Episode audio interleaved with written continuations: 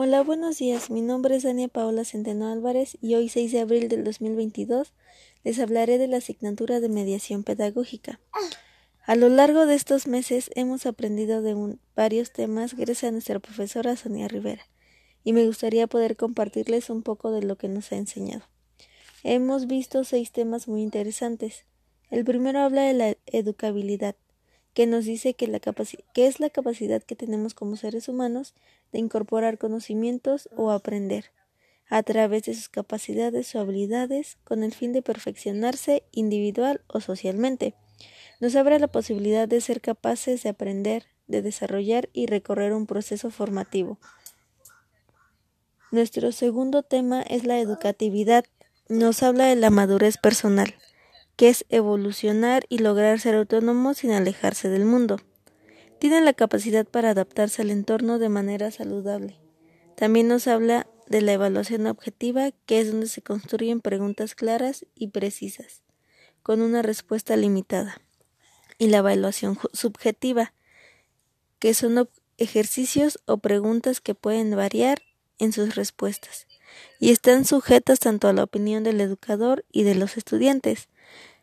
La educatividad nos dice que hay que tener la relación empática, la cual nos permite acercarse al otro, favoreciendo la alianza educativa entre el profesor y alumno, el cual nos lleva a tener una mediación en la educación, dando a conocer el proceso de enseñanza-aprendizaje que se concibe como aquel espacio en el que se protagoniza el alumno y profesor, transmitiendo los conocimientos en una determinada área o arte, y nos maneja el conductismo y cognoscitivismo.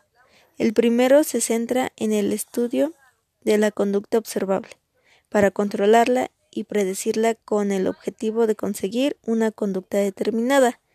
El segundo, su objetivo es que mediante una enseñanza los contenidos que se aprenderán y lo que se pretende lograr tengan una secuencia directa con un contenido específico.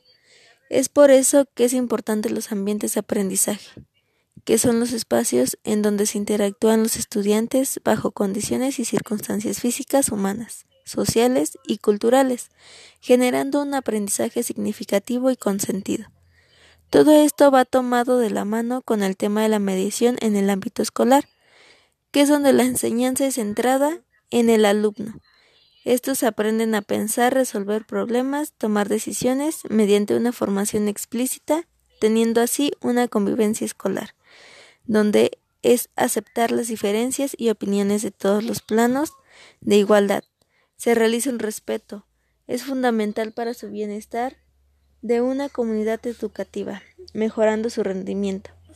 Y esto nos ayuda para lograr formar valores en la enseñanza y en la actualidad nos deja claro que tenemos que fomentar actitudes adecuadas desde una perspectiva dinámica, personal y colectiva.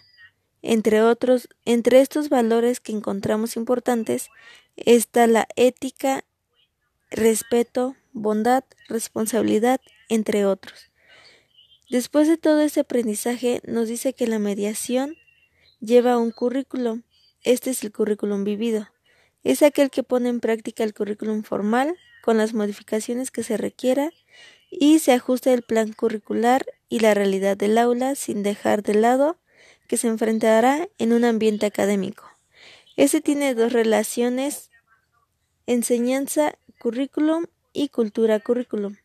El enseñanza currículum es donde se establecen las metas a alcanzar y la enseñanza que se ocupa para el logro de estas y la relación cultural currículum, este responde a las necesidades formativas de la población, permitiendo a las personas disfrutar el derecho de aprender y dotar el conocimiento, valor, actitud, accediendo a una mejor calidad de vida.